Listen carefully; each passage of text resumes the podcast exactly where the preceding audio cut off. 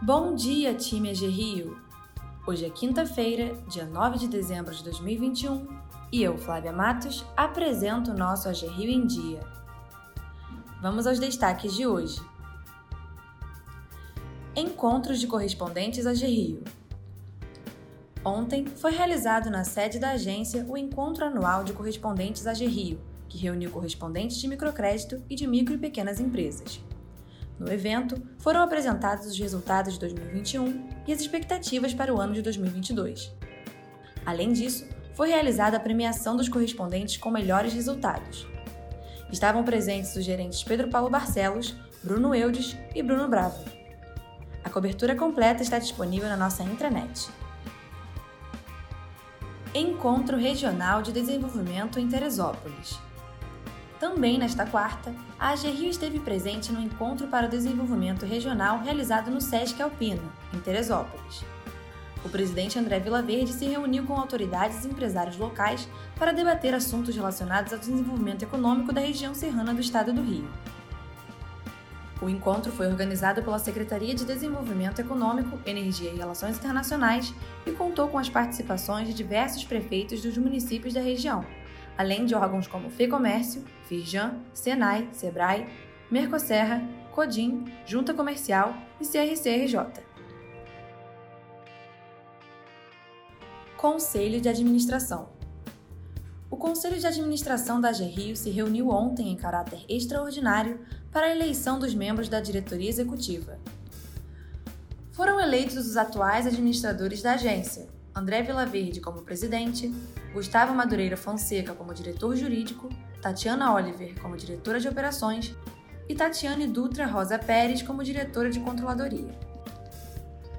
Na ocasião, o CIA Extraordinário também elegeu os membros do Comitê de Auditoria. Marcelo Fiorini, presidente, Adilson Justino Pereira Júnior, membro, e Flávio Correia Santos, membro qualificado.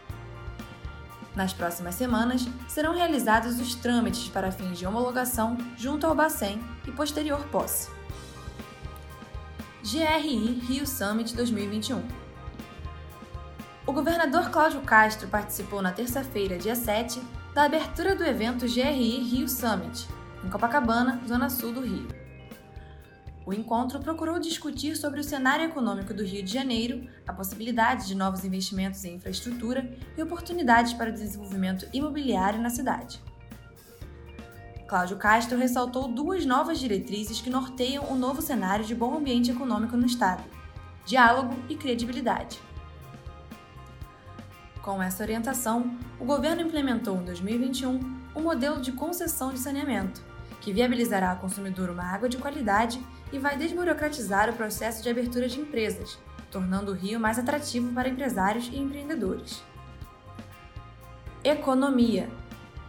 Segundo o gerente da Pesquisa Mensal do Comércio, Cristiano Santos, a inflação em alta, a renda em queda e o recuo do crédito ajudam a explicar a estabilidade do comércio varejista brasileiro em outubro.